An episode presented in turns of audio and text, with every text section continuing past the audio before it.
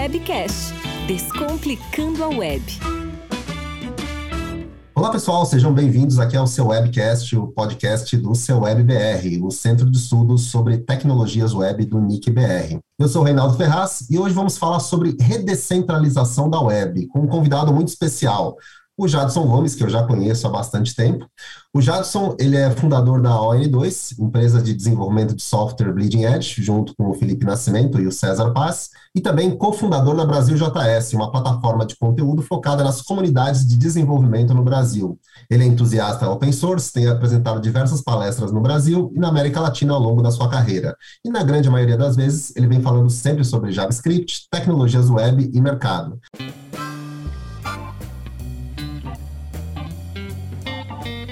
Jadson, seja bem-vindo e obrigado por participar aqui do seu webcast. Obrigado, eu que agradeço aí a oportunidade de falar com vocês, falar desse, desse tema, né? Até fiz a brincadeira antes que o Reinaldo convidou, então estou aqui, né? Cancelei as reuniões, vamos lá participar desse podcast. Bom, Jadson, primeiramente queria que você explicasse para a gente, de uma forma que qualquer pessoa consiga entender, o que significa essa redescentralização da web. Ah, legal, Renato. Bom, acho que tem tem várias vertentes assim, né, de respostas para essa pergunta. Depende muito do contexto, assim, né? Mas para tentar explicar para quem está nos ouvindo, assim, uh, de forma resumida, uh, sempre que alguém me pergunta sobre esse tema, o, eu acabo sempre, sempre voltando às origens, né, da, da internet da web em si e, e, e pensar no conceito mesmo, né? Que era um conceito de fato descentralizado, né? Onde a gente não tinha um, um controle né, ou poucos controles, né, uma coisa onde uh, a gente de fato teria unidades uh, separadas e descentralizadas, né, e, e, também promovendo o acesso a essa tecnologia a todas as pessoas. E isso era no início e a gente perdeu isso, creio que em poucas décadas, assim, né? Então acho que logo no, talvez depois da primeira década a gente já tenha começado a perder por, contas, eh, por conta, inclusive, de design da tecnologia mesmo, e por conta, aí a gente pode entrar depois nesse assunto, do mercado mesmo, do, do capitalismo e de monopólio de grandes empresas, né? E aí a gente chega em 2022, na minha visão, assim, né? Não, então, voltar a, a, a, não, não é que a gente queira voltar né, ao estágio inicial, né, é, longe, é longe disso, né, é voltar a alguma, ao princípio de uma essência descentralizada, principalmente tirando, então, aí o controle, entre aspas, da mão de poucos, né, que é basicamente o que acontece hoje na internet. Ah, perfeito. E mas então por que redescentralizar a web? Mas se a gente for voltar no tempo, a, web ela já tinha um conceito de ser descentralizada. Por que esse conceito de redescentralizar? O que, que precisa ser redescentralizado? Ué, Renato, eu, eu, acho que muita coisa, né? É, é por isso que eu comentei no início ali que são várias vertentes, porque eu acho que a primeira vez que eu ouvi o termo redescentralização foi num evento da W3C Brasil, né? Algo um pouquinho antes e já estava pesquisando sobre o assunto. Só que se a gente parar para pensar, isso já faz bastante tempo. não, não lembro exatamente, talvez faça seis, sete anos que uhum. teve um evento com o tema de redescentralização no Brasil, e antes disso já, já tinha esse movimento fora do Brasil também, né? Então, e eu acho que a, a, nesses últimos sete anos muita coisa mudou, inclusive, uh, ah, para pior, digamos assim, em termos de controle, né, em termos de centralização. Então, acho que o principal, de uma maneira também uh, mais resumida de dizer, é que hoje a internet para as pessoas é Google, Facebook, talvez Amazon, alguma coisa assim, né? Então, eu acho que. Qual era a pergunta mesmo? Desculpa, Renato. Por que redescentralizar a web, né? Porque é, lá, lá no princípio, quando a Tim Berners-Lee criou a web, ela tinha aquele princípio, né? De ah, todo mundo pode publicar, todo mundo pode ter acesso, e ela não continua assim hoje? O que, que mudou de lá para cá, né? Sim, sim. Pois é, eu acho que o, que o, o, grande ponto é, de fato, o monopólio de grandes empresas, né? Então, isso que eu comentei por último, de que a internet para as pessoas é o Google, é o Facebook, isso é muito preocupante, porque a gente foge dessa essência descentralizada. Porque se eu preciso fazer uma coisa mínima na internet, eu preciso ir até o Vale do Silício, aí o Vale do Silício decide se, eu preciso, se aquela informação é válida para mim e, e, faz um trabalho ainda em cima uh, da minha busca para me entregar alguma coisa diferente ou até não me entregar, eu acho que isso é problemático. Eu acho que esse é um dos motivos da gente tentar daqui para frente, né, que uh, alguns trabalhos já vem fazendo, de descentralizar.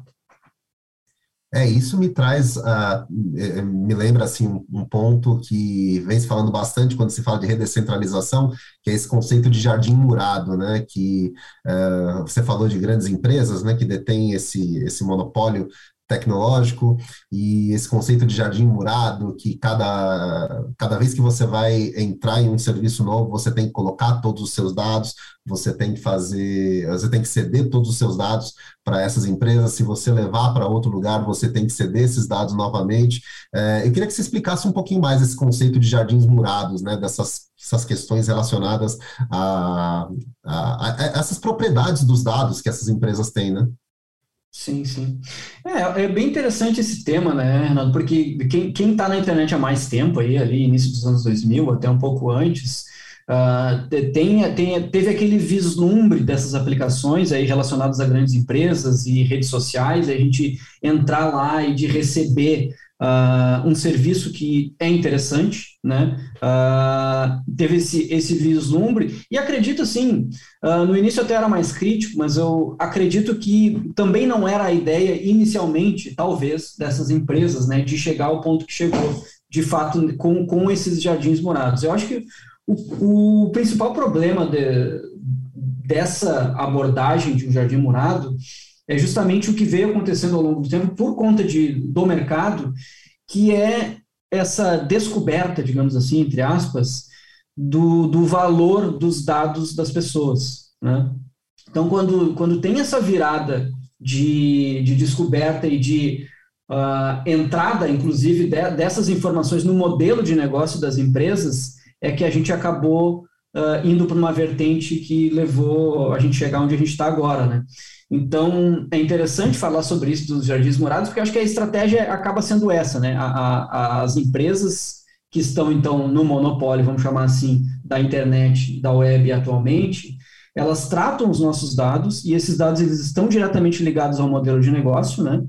E, obviamente, essas empresas querem que a gente fique lá, né? E a gente não tenha como sair de lá. Um, um caso que eu gosto de lembrar, e contar aí para quem não, não lembra dessa história, Uh, existiam um, alguns protocolos, eles existem, mas existiam alguns protocolos para mensageria que eram muito interessantes há alguns anos atrás, e existia uma aplicação web, bem, bem no início ali de, de Ajax e aplicações mais modernas, que era o Mibo. Era uma, uma aplicação que utilizava protocolos abertos, né, uh, protocolos Open Standards, para mensageria na web e integrava todos os aplicativos de mensageria. Então, MSN, o Google, não me lembro qual era o nome na época. Então, uhum. ele tinha esse. De, era o contrário de, da centralização que a gente tem hoje e o contrário de um jardim murado, porque a gente conseguia usar uma plataforma para conseguir conversar com todo mundo, independente do aplicativo ou empresa que estivesse usando. O que, que aconteceu com o MIBA? Não sei se tu lembra, Reinaldo. O Google comprou, absorveu e fechou e matou o protocolo. Né? Então, é. a partir daí, a gente ficou preso no jardim murado né, de mensageirinha do Google. Depois acabou evoluindo para o WhatsApp, que segue a mesma estratégia também, né, de não ter um protocolo aberto para que a gente fique lá e não consiga sair de lá e ir para algum outro lugar. É, isso é muito curioso, porque a gente, é, eu estava pensando aqui enquanto estava falando, né, sobre dados, da gente colocar dados em todas essas aplicações, é, eu acho que até antes da internet, né, a gente nunca teve muita uma, preocupação muito grande com dados, né, a gente sempre deu nossos dados em, em todo lugar, você ia no, hoje em dia com, com nota fiscal, com tudo, a gente acaba ah, passando os nossos dados de forma indiscriminada e até nem se preocupando muito com isso, mas talvez com a internet, ah, essa questão dos dados, ela, a gente começou talvez a ter um, uma distribuição maior dos nossos dados, né? A gente não tem problema nenhum em colocar todos os nossos dados para assinar uma rede social nova, para assinar um serviço novo, para começar a, a, a, fazer isso. E, e, talvez acho que aí entra um pouco essa minha pergunta, que era sobre quando que a gente começou a perder o controle dos nossos dados na rede? Será que foi nesse momento que a gente começou a sair fazendo conta em todo lugar indiscriminadamente e colocando os nossos dados em serviços? É, é, eu acho que foi, também sempre me pergunto isso, né? Porque é que é, é muito fácil, né? Quando a gente olha para trás e pensa, ah, foi aqui, como que a gente não, não percebeu, né? E, mas eu acho que foi mais, mais ou menos por aí mesmo, né? Quando a gente começa a ter, acho que, principalmente o advento das redes sociais, né? E um pouco antes disso, disso de fato, de mais pessoas estarem entrando na, na internet e tendo acesso a esses serviços que eram muito úteis, a gente não ter esse, esse cuidado com, com, com, os nossos dados, né? Então, acho que é muito por aí, assim, da gente ter... Também está muito conectado, né, com, com, com, as, com o Vale do Silício, né, com, com as startups, com as, as, empresas que foram surgindo e criando mais serviços de maneira uh, global uh, para todo mundo, né? E também eu acho que está conectado com o que eu falei antes, que, que é o fato de das empresas começarem a usar isso como modelo de negócio, né?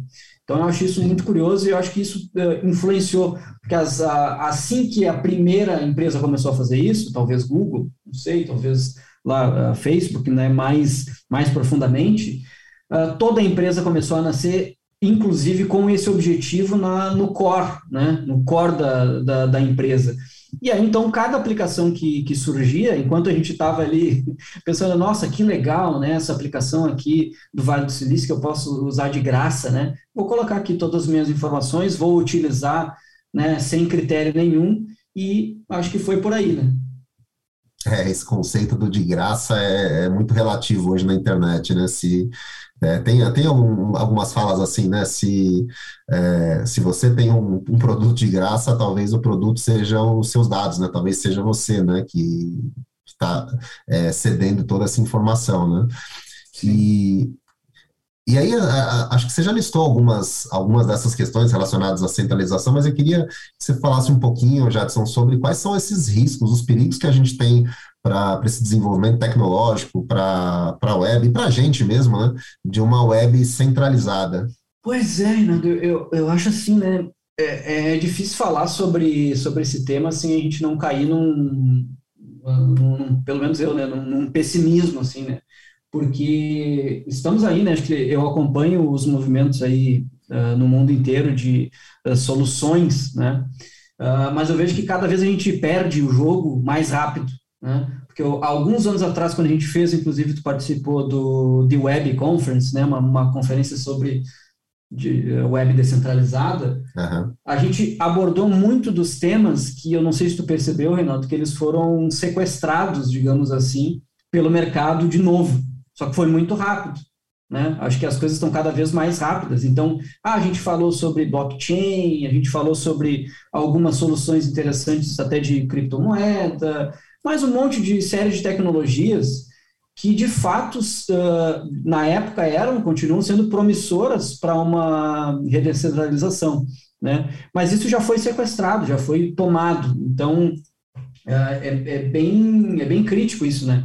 A gente pensar nessa, nessa velocidade em que a tecnologia nasce para resolver um problema e ela já é uh, quase que automaticamente absorvida pelo mercado e por empresas que tornam aquilo de, de ou de novo centralizado ou tornam aquilo, né, a, acabam trazendo para o seu modelo de negócio e a gente perde de novo, né? Então é, é enfim, eu sou acabo sendo meio pessimista uh, por isso, assim. É, eu lembro que é, nessa época, quando se falava, quando se começava a se discutir o blockchain, começava a se falar sobre isso, hoje a gente já está falando de NFT, é, usar NFT para web, eu acho que a, talvez eu também não tenho uma visão tão otimista sobre esse aspecto. Às vezes eu acho que a gente acaba corre o risco de tentar centralizar cada vez mais. Tem certas tecnologias que tá, muitas vezes surgem com um bom propósito, mas a, a, o uso dela pode servir também para centralizar o, esse conteúdo na web. Mas aí agora, uh, mudando para o outro lado, e, e, por que, que a web descentralizada é boa para o usuário, Jadson? Boa. Ah, eu acho que, primeiro, para resolver algum, alguns dos principais problemas que a gente tem, né? Então, acho que o, o, o, o controle do, dos dados, né, que a gente comentou antes ali, quando que aconteceu, uh, eu acho que a gente precisa retomar isso, e eu acho que a única maneira da gente fazer isso é, de fato, com alguma solução uh, de web descentralizada, ou alguma coisa que, pelo menos, esteja dentro dessa vertente, né? Uh, então, acho que esse, esse seria o principal, assim, né? Para que a gente consiga, uh, enfim, voltando ao, aos dados, né? Porque hoje a gente não tem nenhum tipo de solução ainda que a gente consiga, de fato, ter esse ownership do, dos nossos dados, né? Não, não, não existe nenhum, nenhuma aplicação que seja popular onde a gente consiga ter isso. Então, até escrevi um tempo atrás, aí, uh, alguns anos, sobre uh, as redes sociais em si, né? Pega aí as principais, Instagram, Facebook, Twitter e tudo mais. E elas, elas oferecem uma solução de acesso aos dados, né? Só que isso não, acredito eu que não é nem a ponta do, do, do iceberg, assim, os dados que a gente consegue, porque a gente já não já não está mais nem naquilo que tu comentou do, de que ah, então os, se a gente não está pagando, então os nossos dados é que, né, que são os mais importantes, eu, acho que a gente já está em outro nível, porque o, o, nosso dado bruto, que é o que essas empresas no, nos oferecem, com um pouquinho mais de informação, já nem importa tanto, assim, sabe? Não, não importa o nome do Reinaldo, o nome do Jadson, a cidade, não importa isso. O que importa é o, o de Porto Alegre. Bom, a partir daí eu já tenho 50 informações sobre o Jadson de Porto Alegre né? Uhum. E aí, quanto mais informação, a, minha preocupação é, é mais nessa informação derivada, né? Então, hoje, essas grandes aplicações, elas mascaram né, uma, uma, uma transparência de dados, só que na prática eles, esses dados não servem para nada. Por exemplo, no Twitter, uh, eu parei de usar né, faz tempo redes sociais aí de Facebook, Instagram e tudo mais. No Twitter eu acabei voltando, e nesse período que eu fiquei fora, eu fiz um monte de, de experimento, assim, com os dados do, do, do próprio Twitter, e eu concluí que os dados que o, que o Twitter uh, fornece para os usuários, eles não servem para nada. Né? Então, porque a gente consegue lá, né? alguém que é técnico já é um pouco mais difícil, né? imagina quem, o grande público. Então, a gente consegue ir no Twitter, recuperar os nossos dados, só que esses dados não servem para nada, porque eu não posso levar para lugar nenhum, ele não tem contexto de informações, não tem informa muita informação derivada, que é o que, o que eu gostaria mais de ver. E para que eu consiga visualizar, eu preciso ter um conhecimento técnico, preciso construir algum tipo de aplicação ou de algoritmo para que eu consiga fazer alguma coisa com esses dados. Então, qual é a fatia né, de, de pessoas que conseguem fazer isso, né? E, e de aplicações que consigam eh, interagir com o Twitter e usar esses dados? Né? Então, não tem e, sinceramente, eu acredito que não vai ter, porque não tem interesse nenhum de nenhuma dessas empresas, né? Enquanto não tiver uma, uma legislação mais rígida sobre isso, que obrigue né, essas empresas a, a fornecer uma compatibilidade de, de informação, isso não vai existir. Bom, a gente falou aqui várias vezes sobre, sobre isso, da gente distribuir dados de forma indiscriminada, a gente sair digitando dado em é, cadastro de rede social, em todo lugar, mas como é que a gente pode fazer para é, dar o controle dos dados para o usuário? Tem alguma forma? Já, já tem algum, alguma, alguém trabalhando nesse tipo de iniciativa? Sim, sim. É também é complexo, né, Reinaldo? Porque assim, existem várias iniciativas eu acho que a gente esbarra na, na, no costume e na cultura das pessoas. Porque a gente tem que. Já tive. Acho que é importante a gente sempre. A gente vai estudando sobre o assunto, vendo as soluções e eu vou mudando meu pensamento a cada, cada interação dessa. Porque as soluções já existem, mas acho que o mais complicado é, de fato, as pessoas se importarem com isso. Né? Então, eu acho que no momento que a gente tiver né, pessoas na internet ou usando, enfim, aplicativos e tudo mais, se importando, entendendo um, um mínimo sobre a, né, o, a importância de, de, de ter os teus dados, de tu ser dono dos teus dados, eu acho que aí a gente vai para um caminho mais interessante. Em termos de soluções tecnológicas, a gente tem algumas, né? O problema é a gente não tem nenhuma delas na, na grande massa. Né? A gente não tem nenhuma grande aplicação, como eu falei antes, nenhuma grande aplicação ou que tenha uma, uma adoção gigantesca de pessoas usando que, que tenha alguma abordagem nesse sentido. Porque, de novo, porque não faz sentido para as empresas fazerem isso. Então, eu acredito muito mais numa, em soluções tecnológicas de fato, mas que, que possuam uma vertente mais crítica, mais política e, e que, de fato, não sejam empresas pensando no, no lucro do final do ano, sabe? Então, eu aposto muito nessas soluções. Então, se a gente for falar tem a solução lá do próprio Tim Berners-Lee, né, que é uma que está aí há anos, uh, até nos últimos meses eu não, não tenho visto como que está.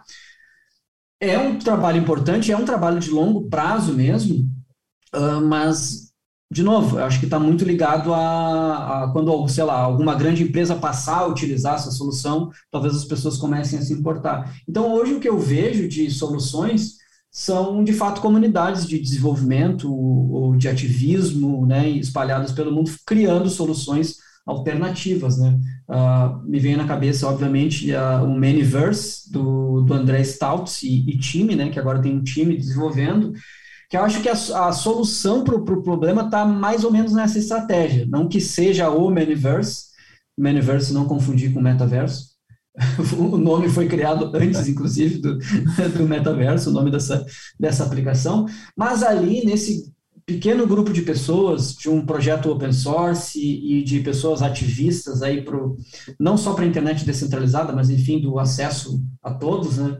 Acho que ali tem um, um embrião, assim, de, de fato de, de resistência e de revolução, porque é, de novo, ele pega o problema na raiz, que é é um projeto open source, uh, utilizando protocolos open standard.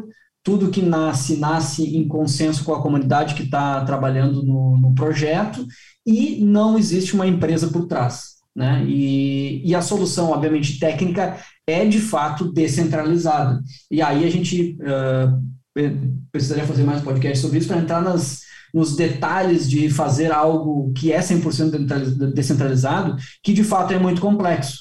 No caso do, do Manyverse e para qualquer outra aplicação descentralizada, a gente tem, acho que a principal complexidade é do, dos dados, não só mutáveis, né, mas a exclusão de, de um dado, por exemplo, que parece trivial, e é de fato trivial numa aplicação centralizada, numa aplicação descentralizada que tem a estratégia de distribuição entre dispositivos, e não existe um servidor central, como que tu deleta uma informação que está compartilhada, né? Então, por exemplo, se eu se eu mando uma mensagem para o Reinaldo, numa solução descentralizada de mensageria, eu tenho a mensagem e o Reinaldo tem a mensagem. Se eu quero deletar essa mensagem, deletar do meu dispositivo é fácil, mas como é que eu deleto do dispositivo Sim. do Reinaldo? Então é uma solução tecnológica complexa também. Né? E é interessante, você trouxe, acho que, uma série de, é, de possibilidades, né? É legal a gente começar a vislumbrar isso que você tem o dado que isso que você falou, acho que dá, dá para a gente fazer até essa é, referência com o WhatsApp, né? Você é, manda uma mensagem, você apaga, como que você faz para apagar do, do usuário? Hoje tem até plugins que você instala que você pode recuperar essa mensagem. Se alguém apagou a sua mensagem no seu dispositivo, você recupera, né? Então, como é que a gente faz para que essa mensagem seja realmente apagada, que ela não esteja escondida num, num servidor e que alguém tenha acesso para ela? E, e, e, eu já acho que só para a gente encerrar, é, você comentou da iniciativa do Tim Berners-Lee, eu queria só que você explicasse um pouquinho mais sobre a iniciativa do Solid, qual que é o, o conceito dele, só para a gente poder entender nesse... É, de mais uma iniciativa, talvez uma, não diria talvez que seja uma das primeiras, mas é uma iniciativa grande de uma de alguém é, já é, envolvido com tecnologia, com web já há muito tempo. Queria só que você contasse um pouquinho sobre essa iniciativa do Solid do Tim Berners-Lee. Uhum. É, a, eu acho que a premissa é bem interessante, assim, né? E eu acho que de fato Uh, a gente precisa caminhar para algo nesse sentido, né? Então, essa solução proposta aí pela, pelo Tim Berners-Lee, time lá e tudo mais, é para resolver uh, algumas coisas relacionadas aí dos problemas que a gente tem na internet. Um deles é, de fato, o, o que a gente comentou inicialmente no podcast sobre os jardins morados e sobre o controle dos nossos dados. Então, essa solução, ela permite com que quem controle os dados sejam as pessoas. Né? Então, a gente é como se a gente tivesse os nossos servidores na, na nuvem, digamos assim, e os nossos dados estão lá. Então, eu, eu, posso ter o servidor do Jadson e lá estão as informações do Jadson criptografadas, seguras, mas ele é um servidor meu. E eu decido se eu quero compartilhar com o Facebook, com o WhatsApp, com o Google, seja lá o que for. Então, no momento em que eu quero, por exemplo, não quero mais usar uh, o Instagram, que foi o que aconteceu comigo há, há alguns anos atrás, eu poderia dizer, olha, Instagram, tu não tem mais acesso às minhas informações, agora eu quero ir para uma solução alternativa, ou não quero fazer nada, né, ou quero fornecer isso para via API para alguma aplicação que eu mesmo vou criar, ou alguma coisa nesse sentido. Então, acho que é aí que está a riqueza, né, que é, de fato, a gente ter o controle. E para falar e também para criticar um pouquinho o modelo, que existe bastante debate sobre isso, de, de, de novo a gente volta no, no lance da, da cultura das pessoas quererem fazer isso, né? E também na complexidade técnica. Acho que tudo é um caminho, né? Acho que o SOD é um caminho, né? A gente vai criando camadas em cima até a gente chegar no que a gente quer. Então, é, é, eu vejo como um passo complexo e que talvez torne inviável em alguns casos justamente isso, né? Ah, eu preciso criar um servidor, mas aí eu posso usar o servidor do Solid, e daí já passa, tem, tem muita coisa técnica até se chegar ao ponto de, tá bom, agora eu, eu sei o que é isso aqui, esses são os meus dados, agora eu compartilho com uma aplicação tal. Então, esse é uma, é uma das barreiras, que é a barreira da, do consumo, né, das pessoas utilizarem, e a outra barreira é a barreira da, de, de aplicações passarem a utilizar isso, porque precisa uma, porque as empresas precisam enxergar valor nisso. E, de novo, a gente uh, caminhou para um momento onde uh, o negócio das empresas né, é baseado nos dados. Então, por que, que o Google passaria a utilizar uma solução onde ela já não é mais dona dos dados e ela precisa de permissão explícita dos usuários? Né? Eu ri porque eh, me soa engraçado, né? que eles até considerem fazer isso. Eu acho muito difícil. Mas eu acho que é um caminho, eu acho que é um projeto interessante que está aí, tem investimento, né? tem até aquela jogado do Tim Berners-Lee de tornar uma empresa né, o projeto. Né, então, ele a, ah, trouxe investidores para o projeto, que é, na minha visão, é para tentar resolver isso, né, de, de um convencimento de outras empresas utilizarem, também para financiar o desenvolvimento tecnológico desse, desse projeto, né, e de alguma maneira está ali permeando o Vale do Silício também como uma solução que os acionistas, em algum momento, podem achar interessante eu particularmente acho difícil, né? Porque a gente está uh, é uma proposta que é bem disruptiva, né? Uh, no ponto de vista de que a gente quer de fato mudar o, o ciclo do mercado. Então, é, é, é, um, é um baita de um desafio.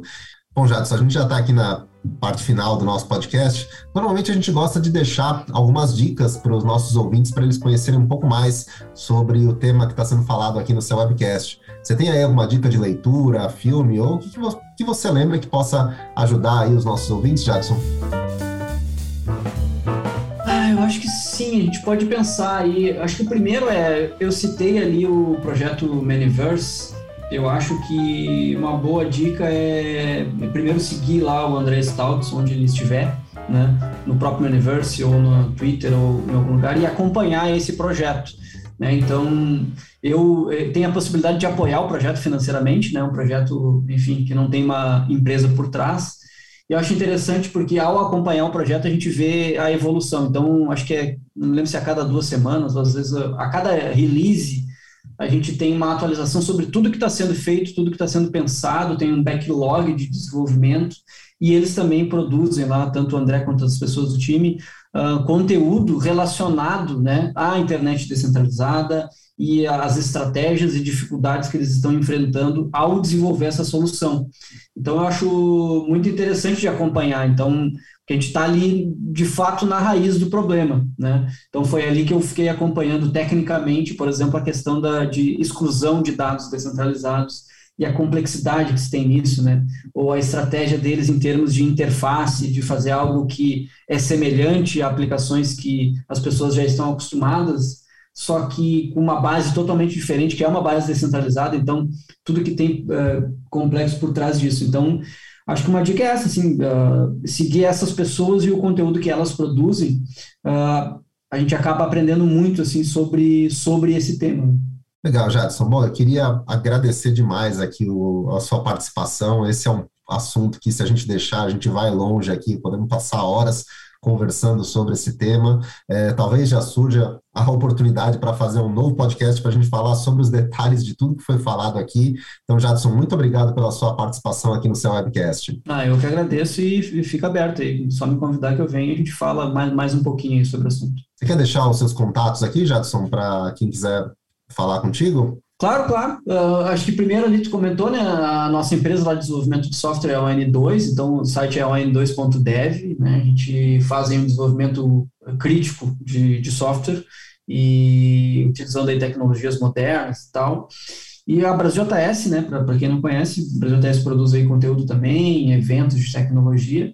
Eu não tô, eu só estou no Twitter por enquanto ainda, que todo dia eu me questiono por que, que eu ainda estou no Twitter, que eu já saí, voltei, não sei porquê, é, o único lugar que eu estou é, é, lá no Twitter.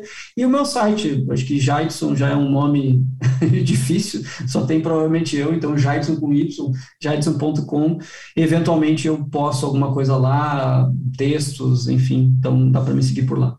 Maravilha, Jadson. Obrigado, então, e até a próxima. Valeu. Bom, esse podcast é uma das iniciativas do NICBR proporcionadas pelo registro de domínios do .br. Então, registre o seu .br também. Inscreva-se e deixe seus comentários sobre o nosso podcast nas nossas redes sociais. No Twitter você nos encontra como CELWebBR ou como NICBR. Já no Facebook, Instagram, LinkedIn e Telegram, nós somos o NICBR. Até a próxima!